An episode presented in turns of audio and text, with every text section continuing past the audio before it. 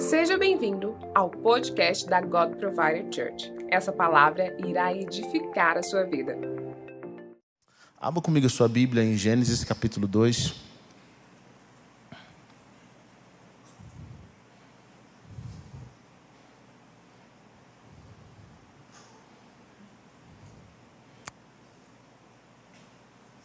Gênesis capítulo 2.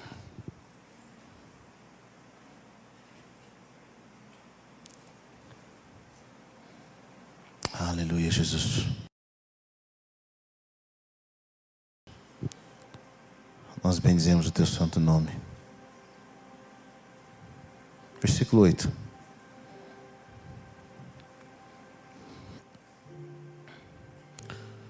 Diz o seguinte: Ora, o Senhor Deus tinha plantado um jardim no Éden, para os lados do leste, e ali colocou o homem que formara.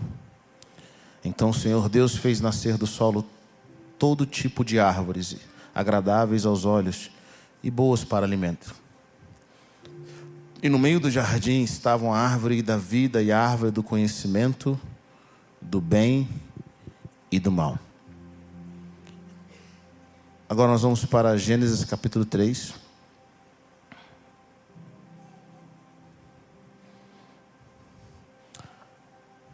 Versículo 22. Versículo 20. Adão deu à sua mulher o nome de Eva, pois ela seria a mãe de toda a humanidade. O Senhor Deus fez roupas de pele e com elas vestiu Adão e sua mulher. Então disse o Senhor Deus: Agora o homem se tornou como um de nós, conhecendo bem e o mal.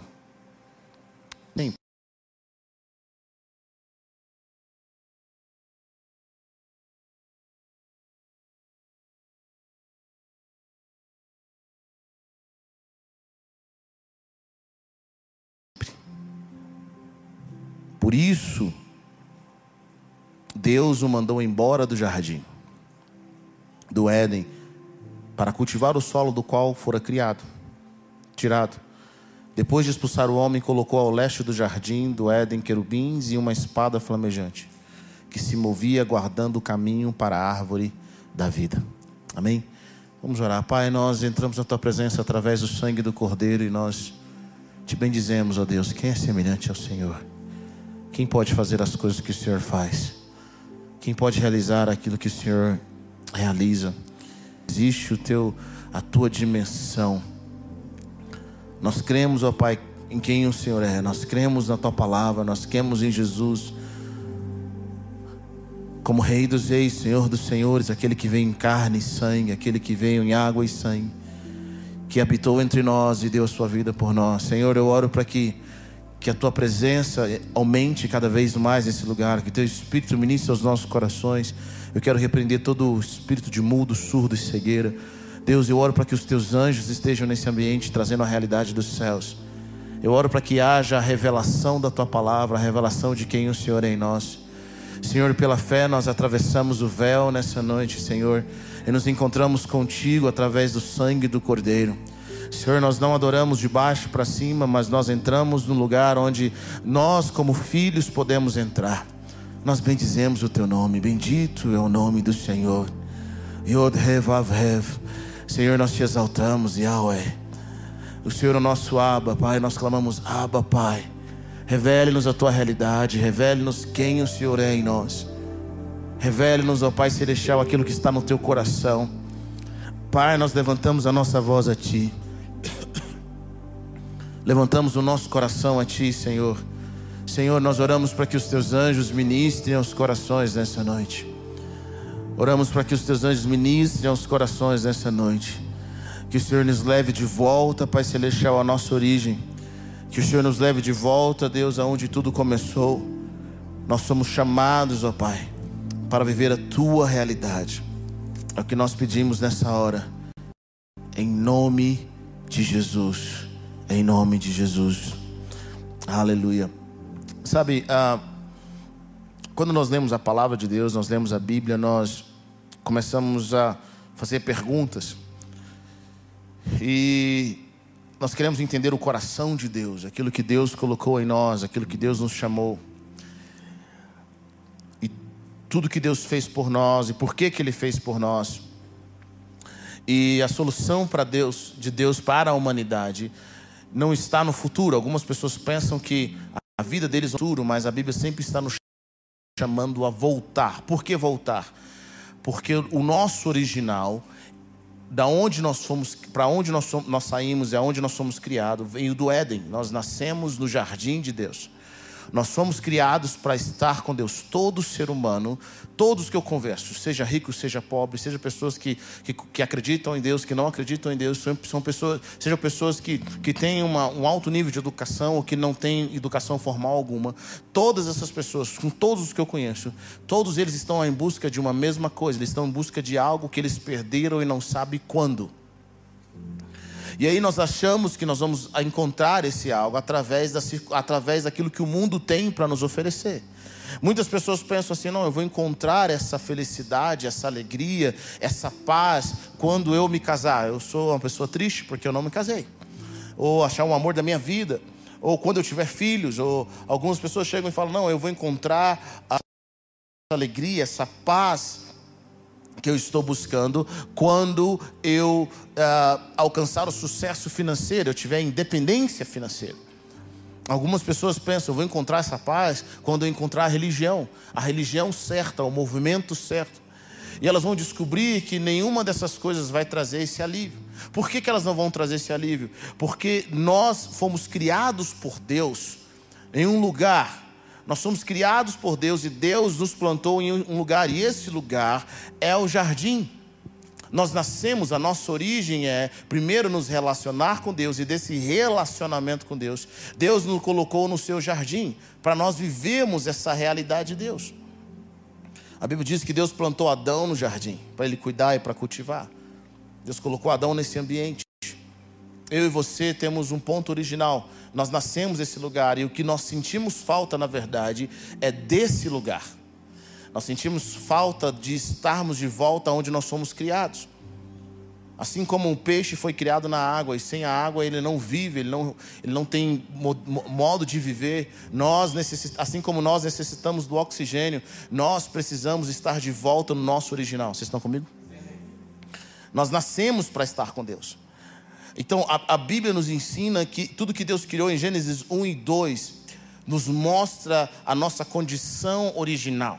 A nossa condição original é estarmos conectados com o Senhor, vivendo o seu propósito.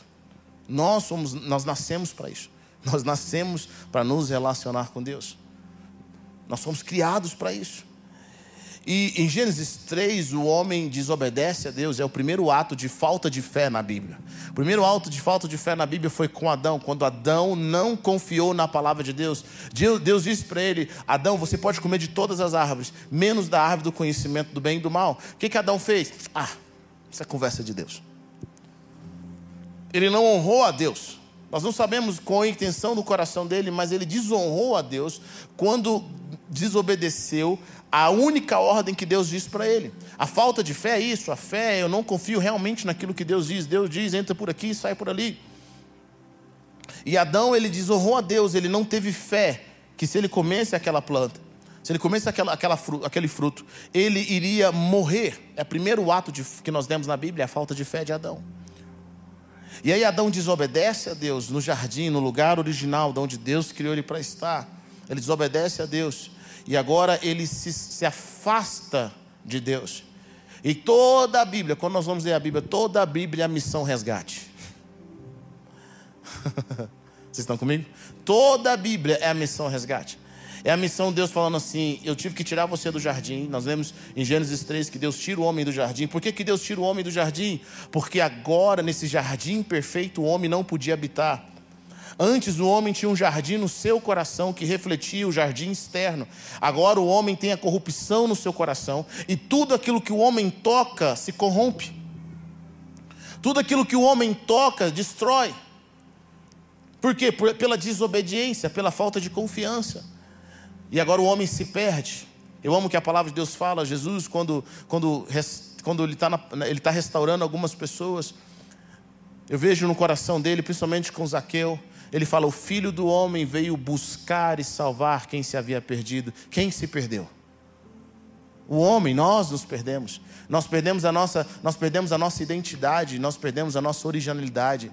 E desde então nós estamos buscando, nós achamos que a ciência vai nos dar, nós achamos que, que o mundo moderno vai nos dar, nós achamos que os relacionamentos vão nos dar, nós achamos que ter tudo maravilhosamente bem ao nosso redor vai nos dar, mas não nos dá. Por quê? Porque nós precisamos voltar. O que nós entendemos como, como vida, sabe, sabe, a resposta está na frente, Deus está dizendo para nós: voltem. Deus, a resposta que você está buscando não está lá na frente, está lá atrás. Vocês estão comigo? Por isso nós vamos ver na, na Bíblia várias palavras como que tem o prefixo ré, redenção, que vem da palavra redimir. Redimir é obter novamente. Por que, que o Senhor nos redimiu? Por, que, por que, que, que, que Jesus veio fazer? Ele veio redimir o homem. O homem um dia pertenceu a Deus, ele se afastou de Deus por causa do pecado, ele foi vendido, ele se entregou a Satanás e agora Jesus veio redimir, ele veio obter de novo o homem. Deus está num processo de trazer a gente de volta. Ele veio restaurar, ele veio reconciliar. Ele veio relembrar quem nós somos. O que nós perdemos não está na religião, não está na falta familiar, o que nós perdemos está no jardim, está no nosso relacionamento com Deus. E é por isso que nós vivemos um mundo de pessoas buscando prazeres e buscando todo tipo de coisa para satisfazer esse vazio enorme que há no coração, esse vazio de propósito que há no coração, esse vazio do relacionamento que há no coração, quando eles não entendem que isso jamais vai se satisfazer enquanto nós não estivermos com o Senhor no seu jardim. É lá, é no seu jardim. E é interessante porque em Gênesis o homem peca é vendido como escravo do pecado, sai do jardim, Deus tira ele do jardim. E por que, que Deus tira ele do jardim? A palavra nos conta. Primeiro que ele duas coisas. Primeiro porque agora o homem, se ele comesse da árvore da vida, ele teria a vida eterna, diz a palavra de Deus. E ele viveria eternamente no pecado. O homem seria eternamente destrutivo. Na realidade, a morte para o homem é uma bênção. Por que, que a morte para o homem é uma benção? Porque limita o tempo de maldade que ele faz sobre a terra. Limita o tempo de destruição que ele faz sobre a terra. Então Deus fala: tem uma forma de resgatar esse homem. Mas se ele viver para sempre, não terei como resgatar ele. Então Deus tira ele do jardim para que ele morra, não coma da árvore da vida, até que Jesus venha e agora não só arranque, arranque ele do pecado, mas arranque o pecado dele. Sabe, eu amo uma frase que diz, num pregador ele fala algo poderoso, ele fala, Jesus não apenas veio nos salvar do inferno, ele veio tirar o inferno de dentro de nós. Porque às vezes nós, por causa do pecado, nós, por causa do pecado, nós carregamos o inferno para onde nós vamos. Nós carregamos, nós, nós, tudo que nós tocamos, nós destruímos, tudo que nós tocamos é um problema. Por quê? Porque agora não interessa onde você esteja, mas o que está no seu coração é algo destrutivo, é o poder do pecado. No Antigo Testamento eu acho interessante isso, porque no Antigo Testamento Deus coloca muitas regras mostrando o poder do pecado. Ele mostra o poder do pecado. Tudo que o pecado toca destrói.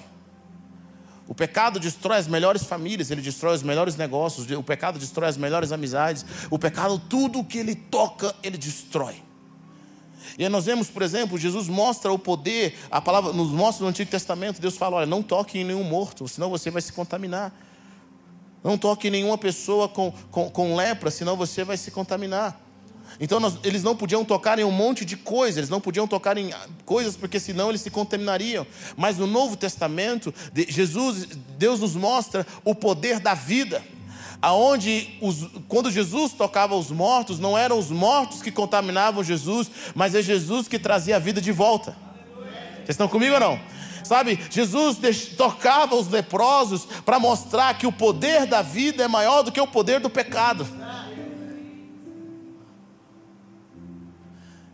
É isso que nós estamos vendo aqui. Deus nos mostra: esse é o poder do pecado. Ele te tira do jardim. O pecado não é apenas algo externo, mas ele entra no seu coração. Você se vende, você se torna escravo. Deus tira o homem do jardim. Deus é responsável. Deus tira o homem do jardim, mas nunca deixou de estar perto do homem. Ele continua acompanhando o homem. Porque o projeto de Deus agora é como que eu vou restaurar esse homem. Como que eu vou trazê-lo à sua originalidade a palavra de Deus nos diz que nós recebemos o mistério da reconciliação. Por que reconciliar? Porque um dia nós estávamos conectados com Deus e nós nos perdemos. Nós somos ovelhas que se desgarraram do Senhor. Mas o, o projeto de Deus, desde que o homem pecou, foi trazer o homem de volta à sua realidade. Por isso que a palavra arrependimento, quando nós vemos a palavra, eu gosto do que na, na minha versão diz, o João Batista diz o seguinte: olha, abandonem o pecado e voltem para Deus. Talvez você pense, pastor, mas eu não cresci numa igreja, eu estava longe de Deus, a minha família não sabe o que é Deus, eu nem sabia o que era Deus alguns anos atrás. Como que eu vou voltar para Deus se eu, nunca esteve, se eu nunca estive nele? Querido, a realidade é toda a humanidade esteve em Deus, nós estivemos em Deus. É por isso que o Senhor está falando, volte. Vem, vem caminhar comigo, vem viver a minha realidade. O erro da humanidade, querido, é querer ter o progresso sem a presença de Deus, sem estar no Senhor. O homem acredita que a ciência vai salvá-lo. Todo ser humano está em busca de duas coisas. Ele busca, ele busca o progresso, ele busca o avanço. O homem acredita, o homem moderno, ele tem fé na ciência, ele tem fé nos políticos, ele tem fé nas teorias, ele tem fé nas ideologias. Mas nenhuma ideologia vai nos salvar. Na realidade, nenhuma religião vai nos salvar. O que vai nos salvar é o relacionamento, é a gente voltar à essência. Vocês estão comigo? É voltar à essência. Nós, nós definimos progresso e avanço como nos mover do passado. Nós temos termos como arcaico, termos como mais aqui é old fashion. E qual o resultado? Quanto mais nós avançamos, mais incivilizados nós somos, mais bárbaros nós nos tornamos. Houve um tempo em que uma vila ajudava a educar as crianças, agora nós deixamos a TV fazer. Teve um tempo que as pessoas eram casadas por 65 anos, agora elas são casadas por 65 horas. Teve um tempo que ter uma criança era uma celebração, mas hoje nós matamos as crianças porque elas se tornaram inconvenientes. Nós temos mais progresso, mas menos paz. Vocês estão comigo ou não? Mais progresso, mas menos paz. 1 Pedro 2,25 diz algo poderoso: fala o seguinte: vocês eram como ovelhas que haviam perdido o caminho, mas agora foram trazidas de volta para seguir o pastor, que cuida da vida espiritual de vocês. Querido, nós construímos casas, mas não, mas não construímos lar nelas. Nós temos acesso a, a mais conhecimento, mas pouca sabedoria. Sabe, uma criança de 12 anos hoje tem mais conhecimento do que um imperador romano na época de Jesus. Nós temos o conhecimento, mas nós não temos sabedoria. Sabe, conhecimento é saber que o tomate é fruta. Sabedoria é saber que não se coloca tomate numa salada de frutas.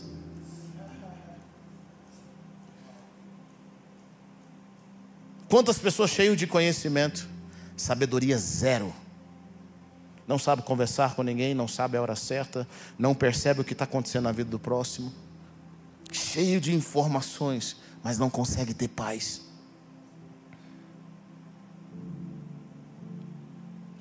Temos mais anos de vida, mas menos vida nesses anos. Buscamos por liberdade, mas acabamos criando mais leis. Nós aumentamos leis, Querido, olha, olha a situação. Hoje tem que se criar leis para o marido não, não estuprar a esposa. Leis de abuso, coisas que eram simples, coisas que eram lógicas, hoje nós temos que ter leis. Que tipo de liberdade nós temos? Onde nós temos mais leis? Sabe o que nós nos tornamos? Nós nos tornamos homens da caverna sofisticados. Cada vez mais bárbaros. A desconexão do homem de Deus não nos fez avançar nas áreas que deveriam avançar. Não existe vida fora de Deus, como um peixe não tem vida fora de água. Não existe progresso de fato enquanto nós não estivermos conectados com o Senhor. Nós fomos criados para andar com Ele, nós fomos criados para viver no ambiente e na atmosfera do nosso Deus. E não interessa o quão grande nós ficamos, não interessa o quão sofisticado nós ficamos, porque nós jamais podemos, poderemos superar a nossa fonte.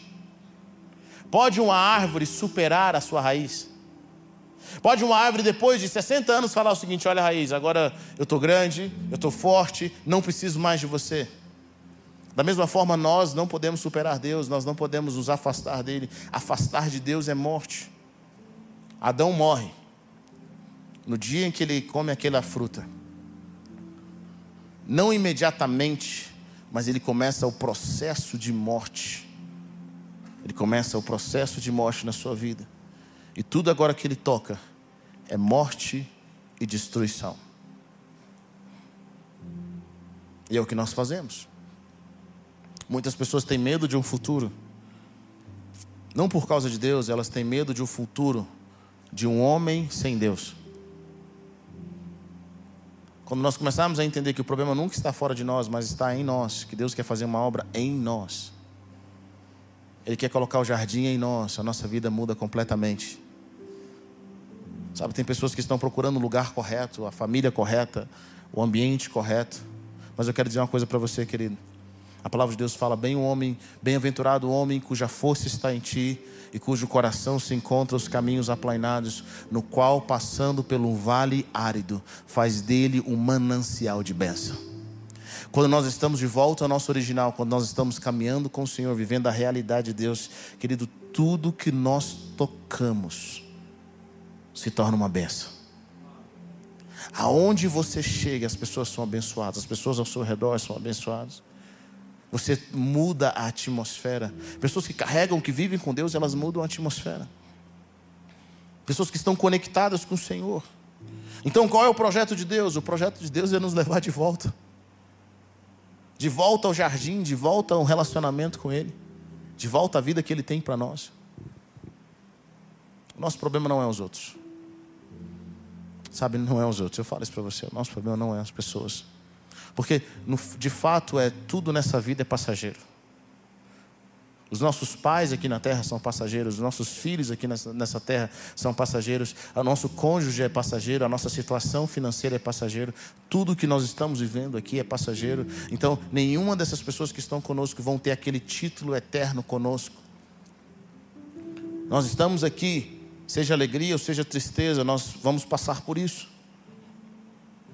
Nós temos um chamado de Deus para esse tempo, para nós depositarmos a nossa confiança na, naquilo que Deus tem para nós na eternidade. Deus quer nos chamar, Ele quer nos comprar de volta. Foi isso que Jesus fez na cruz do Calvário. Ele quer nos reconciliar. Ele quer trazer a nossa vida num alinhamento com os céus, porque é de lá que nós saímos. Por isso que quando nós oramos e quando nós buscamos a presença de Deus, quando nós recebemos Jesus como o Senhor e Salvador, existe uma paz no seu coração. Por que, que existe uma paz? Porque é o caminho de volta. Quando você está vivendo com Deus, é o caminho de volta. E a cada passo que nós damos em negar a nós mesmos, a cada passo que nós damos em ser como Jesus, nós estamos indo de volta a quem nós nascemos para ser. Sabe, querido, nós não obedecemos os mandamentos para ser salvo, nós obedecemos os mandamentos porque nós já somos salvos. Sabe, os mandamentos não precisavam ser mandamentos se nós não tivéssemos saído do jardim. Vocês estão comigo? Sabe, você nasceu para obedecer os mandamentos, é parte da sua configuração original. É parte de quem você é. Nós nascemos para amar o próximo como a nós mesmos. Nós nascemos para amar a Deus acima de todas as coisas. Nós nascemos para não mentir. Nós nascemos para não adulterar. Não precisaria dessas leis se nós estivéssemos no jardim. No jardim não tinha igreja, no jardim não tinha business, no jardim não tinha, não tinha tecnologia, no jardim não tinha nem mesmo roupa. Mas nós estávamos no nosso status original, nós estávamos completos. Agora, uma vez que nós saímos da presença de Deus, Deus tem que nos ensinar o básico. Ele tem que nos ensinar o óbvio. Ele tem que dizer para nós: olha, não faça isso, você não nasceu para isso. Fazer isso vai destruir a sua vida. Desonrar os pais vai destruir a sua vida. Cobiçar vai destruir a sua vida. Você não nasceu para isso. Querido, nós não nascemos nem para ter medo.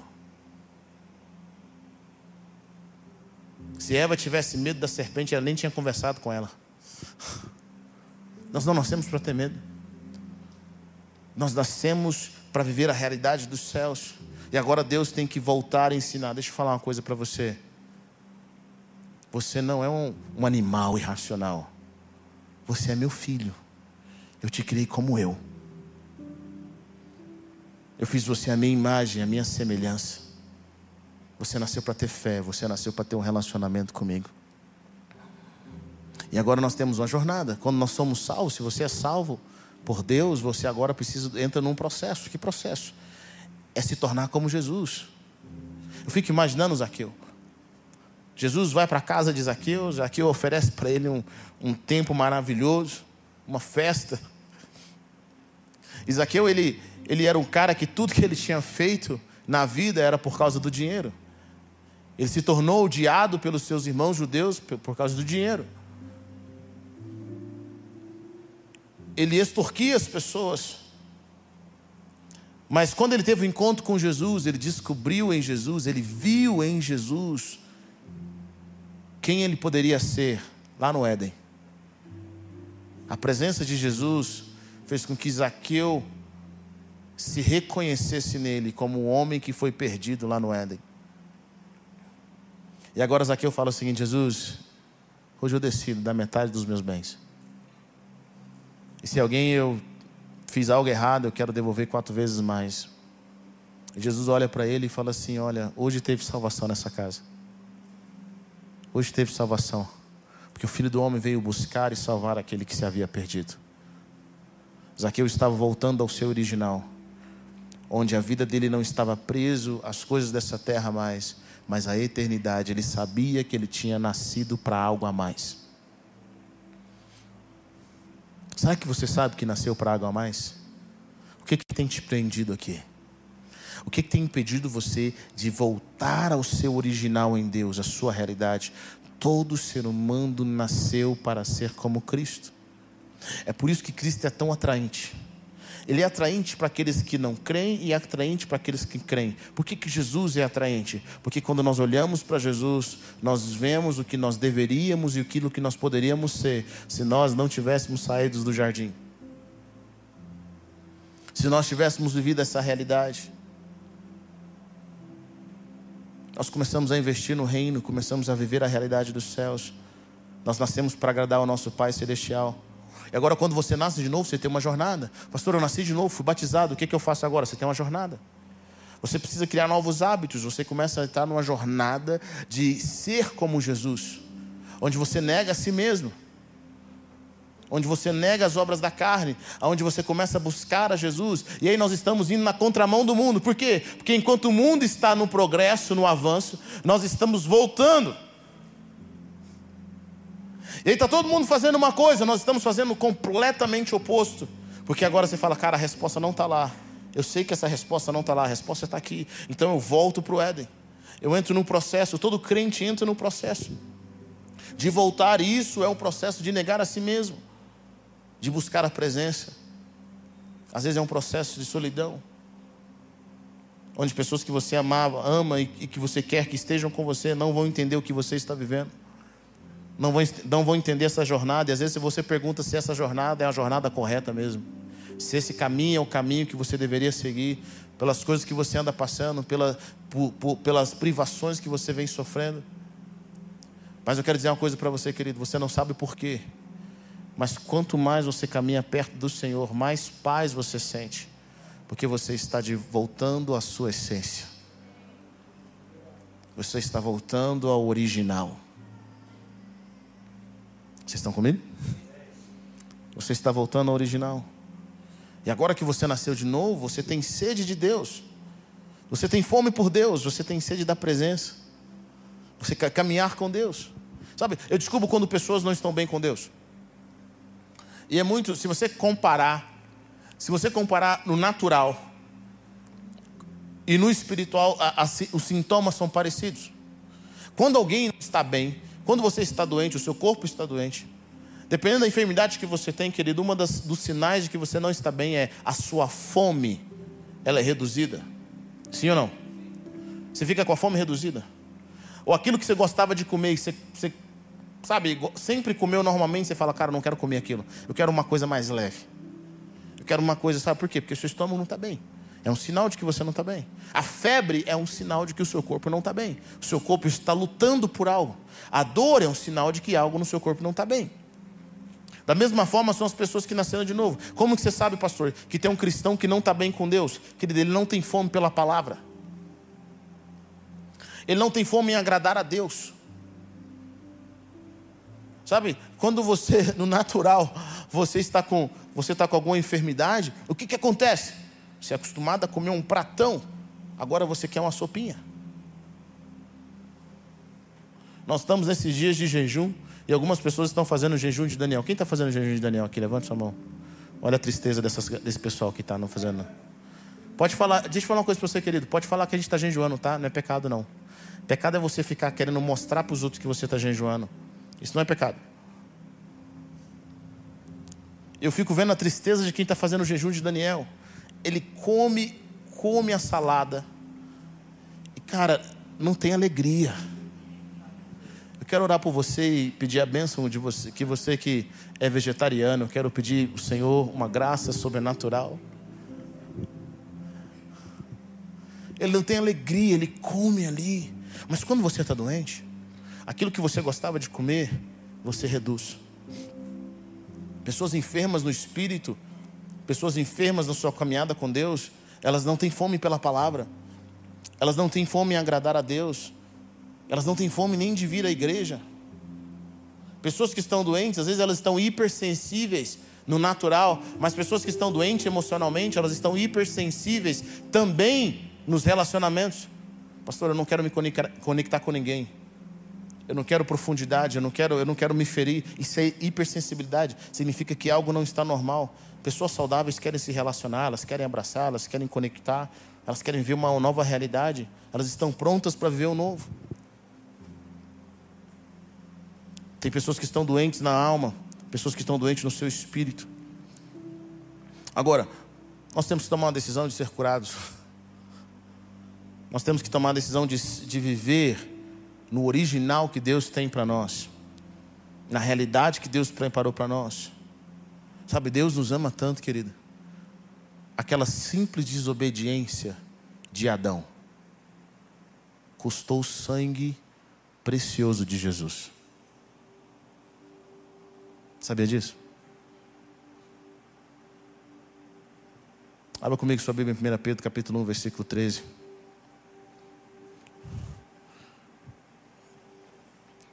Portanto, estejam com a mente preparada. Versículo 13.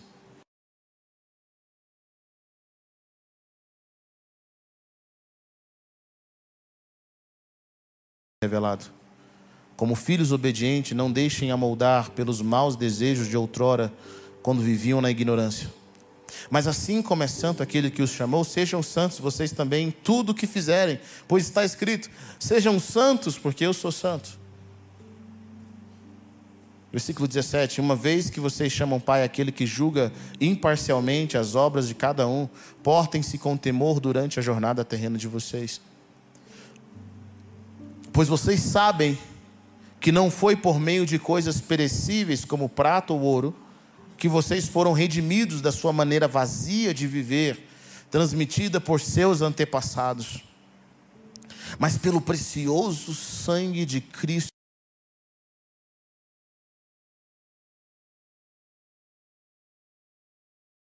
Revelado nesses últimos tempos em favor de vocês. Por meio deles vocês creem em Deus, que o ressuscitou dentre os mortos e o glorificou, de modo que a fé e a esperança de vocês estão em Deus. Agora que vocês purificaram a sua vida pela obediência à verdade, visando o amor fraternal e sincero, amem sinceramente uns aos outros de todo o coração. Sabe, Pedro está dizendo: Jesus redimiu vocês, Deus comprou vocês de volta, não com ouro, não com prata. Deus não nos comprou de volta do pecado, do diabo, dizendo o seguinte: olha, Satanás, olha pecado, olha o que quer que seja, eu quero comprar de vocês a humanidade. Eu vou dar muito ouro, eu vou criar um planeta para vocês. Ou eu vou mandar um anjo. Eu vou mandar um anjo para resolver esse problema aquela desobediência simples de Adão, custou o único filho de Deus. Deixa eu falar, quem aqui tem filho aqui? Levante sua mão, você que tem filho. Você teria coragem de dar o seu filho por pessoas ingratas?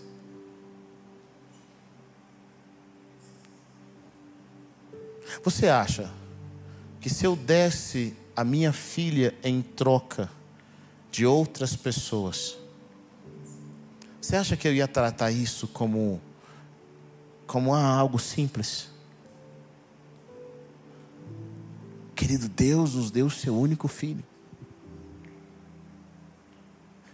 Às vezes tem pessoas Às vezes tem pessoas que acham a palavra de Deus muito dura. Elas acham que Deus cobra muito. Bom, deixa eu falar algo para você, querido. Sabe quem não cobra nada de ninguém? Quem não faz nada.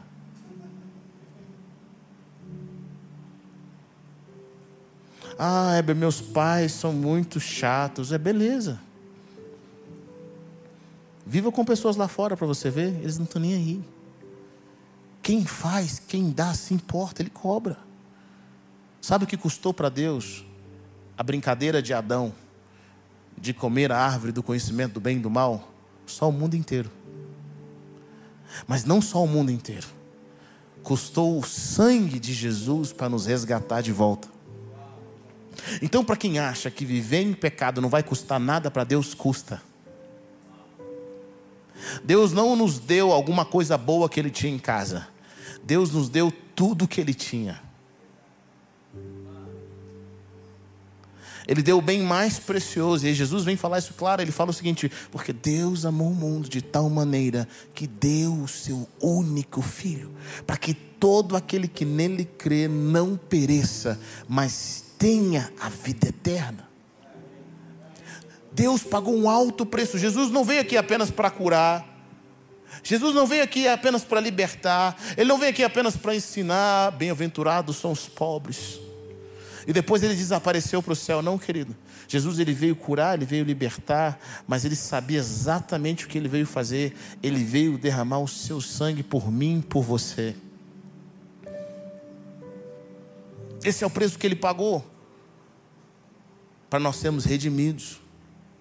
Por isso que a palavra de Deus fala assim: uma vez que ele entregou a sua vida por nós, nós agora entregaremos a nossa vida por ele. Sabe o que eu percebi? Que aqueles que creem em Deus e voltam para o jardim são pessoas que entenderam de coração o sacrifício de Cristo.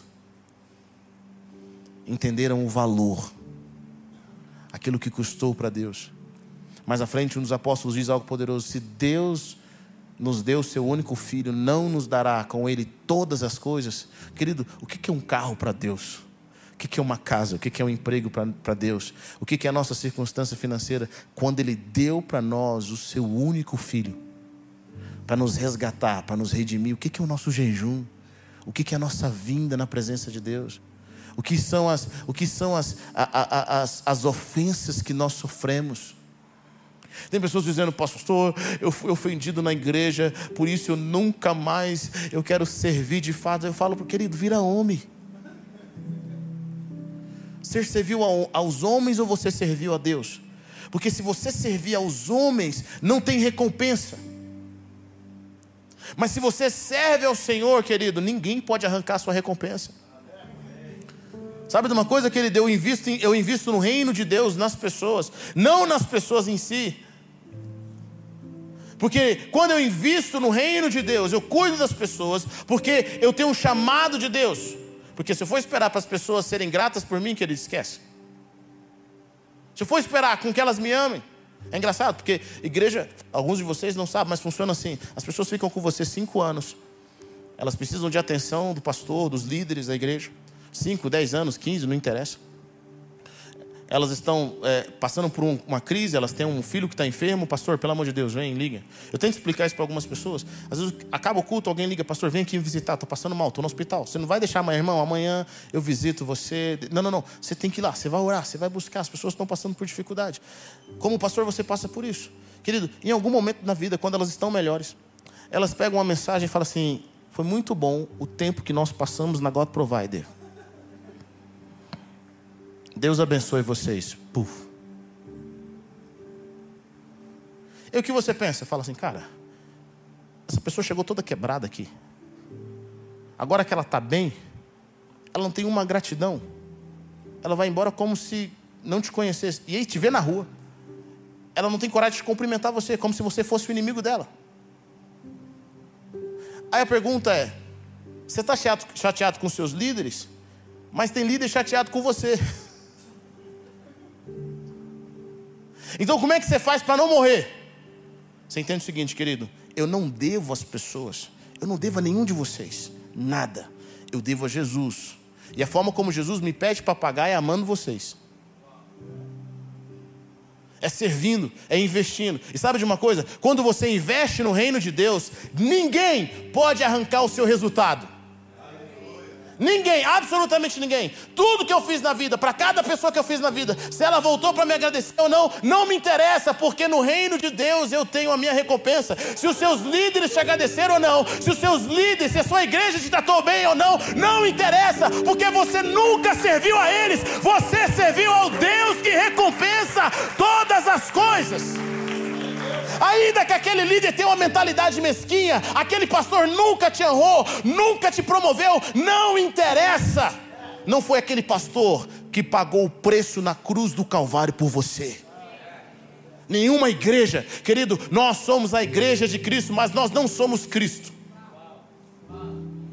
Isso significa que nenhuma igreja, nenhuma igreja tem autoridade sobre a minha vida mais do que Jesus. Nenhuma igreja, nenhum líder morreu na cruz por mim. Veio ao mundo, se entregou. Mas o meu Jesus fez, e Ele é digno. Ainda que ninguém me ame, ainda que ninguém te ame, ainda que ninguém venha dizer um obrigado para você, ainda que todos te desonraram, virar as costas para você, não interessa. Jesus é digno. Jesus é digno. Paulo não pensou em nenhum momento, eu vou deixar de servir a igreja. Paulo fala, cara, eu fiquei preso, ninguém veio me visitar. Imagine o apóstolo Paulo, serviu todo mundo, ficou preso, a galera fingiu que não conhecia. Jesus serve os discípulos. Jesus foi preso. Pedro, que estava com ele firme, negou ele três vezes. Os discípulos fugiram. Ele ficou sozinho. Em nenhum momento Jesus diz o seguinte: Olha, eu vou voltar, hein?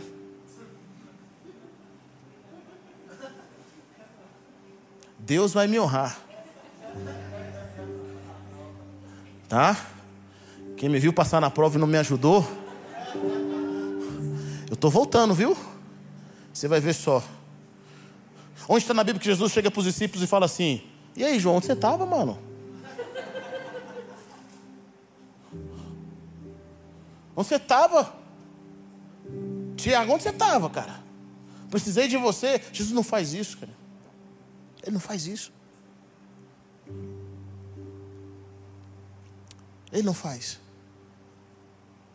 Ele sabia que a recompensa e a honra vinham dos céus. Ele tinha buscado a presença de Deus. Ele amava as pessoas. Eu e você temos um chamado de servir ao reino de Deus em tudo que nós fazemos. Eu amo que eu amo que que Paulo diz, ele fala o seguinte, olha, escravos, sirvam ao Senhor como se estivessem servindo a Jesus.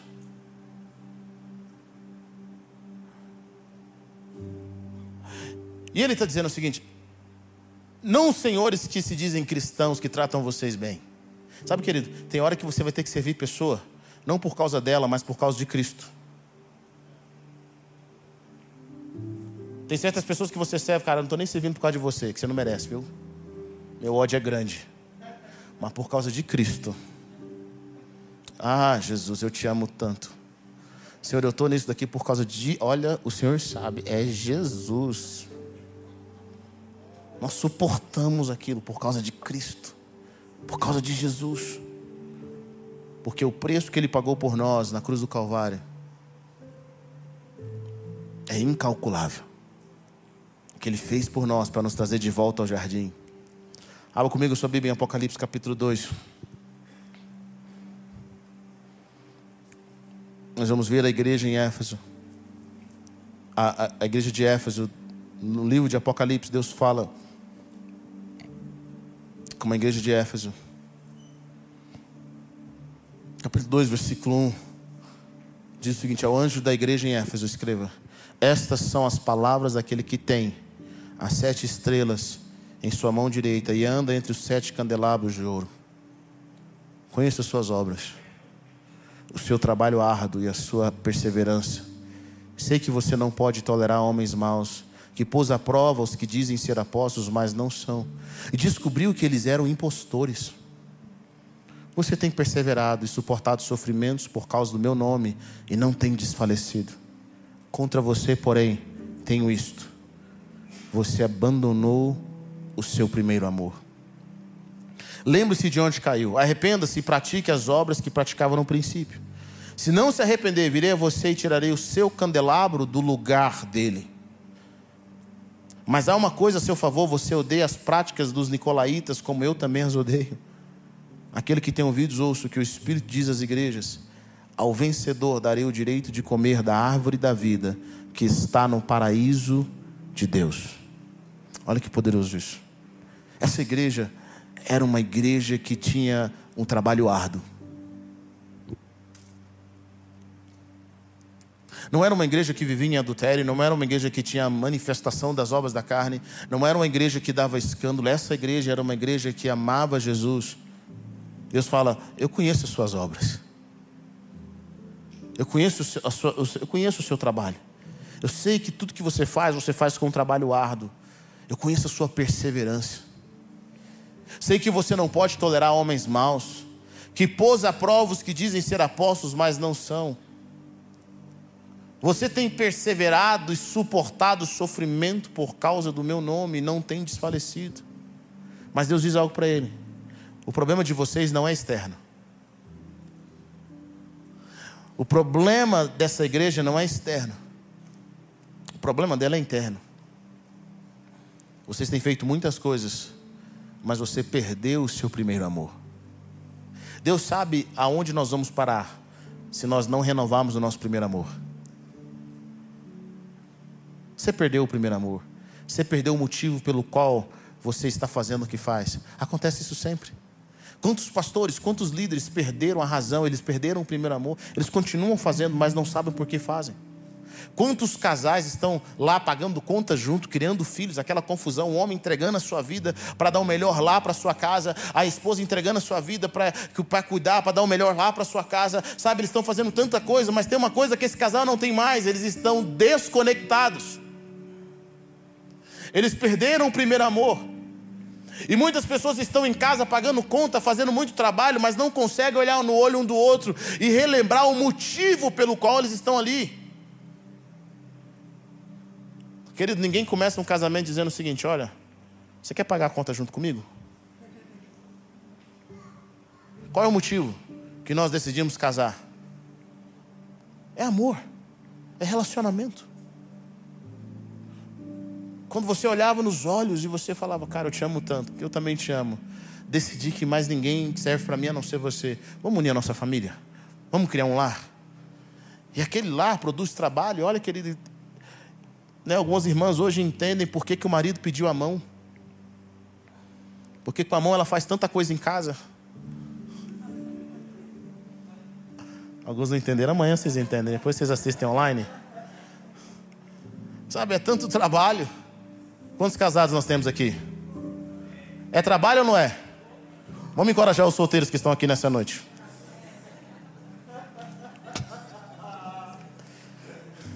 O que não falta em casa é trabalho. É trabalho de manhã, de tarde, de noite, é trabalho todo dia. É trabalho. Criação de filhos. Você tem todo um trabalho, é um trabalho árduo. É um compromisso, é você negar a si mesmo, é agradar o próximo. É às vezes fazer o que você não quer. É um trabalho. Mas esse trabalho não vale a pena. Se você perder o primeiro amor. Mais cedo ou mais tarde, o resultado do seu primeiro amor vai se manifestar naquilo que você está fazendo. Deus está dizendo para essa igreja: Eu sei das suas obras, mas você perdeu o primeiro amor. E sabe o que Deus diz para ela no versículo 5? Lembre-se de onde caiu. Arrependa-se e pratique as obras que praticava no princípio. Deus está dizendo para essa igreja algo poderoso. Ele está dizendo: a resposta que você está buscando não está lá na frente, ela está lá atrás. Aonde é que você perdeu o primeiro amor? Quando é que Jesus deixou de ser suficiente? Quando é que a família, o seu relacionamento com Deus passou a ser um fardo e não uma alegria? Passou a ser um peso. Passou a ser apenas uma responsabilidade. Deus fala para essa igreja: repreenda-se e pratique as obras que você praticava no começo. Às vezes nós esquecemos da onde Deus nos tirou nós esquecemos o que Deus fez por nós, como nós éramos, a vida que nós vivíamos, o vazio que nós tínhamos. Nós esquecemos o trabalho que Deus fez nas nossas vidas, os milagres. Querido, eu sei, nós não chegamos lá ainda, mas nós não estamos aonde nós costumávamos estar. Você está entendendo o que eu estou dizendo? Diga amém. Uma vez um dos discípulos, um dos meus discípulos teve uma visão comigo e eu achei interessante. Ele falou: Weber, eu vi você olhando para uma montanha e querendo chegar nessa montanha, mas você não percebia que você já estava em cima de uma montanha. Então havia uma montanha mais alta, você estava em cima de uma montanha e você estava olhando para uma outra montanha. Sabe, querido, às vezes nós estamos olhando para uma outra montanha, mas nós já estamos em cima de uma montanha. Nós sempre queremos mais, nós sempre queremos buscar mais, mas lembra de onde Deus te tirou, lembra o que Deus fez na sua vida. É por isso que quando nós entramos na presença de Deus, nós entramos com ação de graças. Nós entramos, Senhor, eu te agradeço. Eu te agradeço por tudo que o Senhor fez na minha vida. Eu te agradeço pelo teu amor. Eu te agradeço por vitórias. Eu sei, às vezes eu estou passando por momentos difíceis. Eu quero mais e glória a Deus por isso. Mas eu quero te agradecer, Senhor. Você volta. E não apenas isso, você pratica aquilo que você praticava no início. O seu coração se volta. E o Senhor disse para essa igreja: se você não se arrepender, eu vou tirar de você o candelabro do lugar dele. E no final ele fala ao poderoso: aqueles que têm ouvido, ouçam. Ao vencedor darei o direito de comer da árvore da vida, que está no paraíso de Deus. Sabe o que Deus está dizendo aqui? Se você manter o seu primeiro amor, você vai ter acesso aquilo que Adão não teve lá no jardim do Éden. Existe uma árvore da vida para aqueles que estão de volta ao primeiro amor. Existe uma árvore da vida para aqueles que estão caminhando com o Senhor. Aqueles que não servem a Deus apenas na religião, mas aqueles que dizem: Deus, eu te amo. Deus, eu te amo. É muito simples. Nós nos perdemos no nosso título, nós nos perdemos nos nossos anos de crente, nós nos perdemos nos nossos sabe, afazeres e estarmos desconectados do Senhor. Mas hoje eu quero chamar você à essência. Hoje eu quero chamar você à realidade dos céus. Eu quero chamar você a viver o seu primeiro amor, a voltar para o jardim. Às vezes Deus, sabe, nós estávamos seguindo ao Senhor, nós estávamos caminhando com Deus. Momento Deus virou à esquerda ou à direita e nós continuamos reto. E, e o Senhor está falando para nós: volte, volte, volte ao seu primeiro amor, volte à sua realidade. Quantos querem viver essa nova realidade? Amém. Obrigado por ter ouvido até o final. Acesse o nosso canal e tenha acesso a mais ministrações.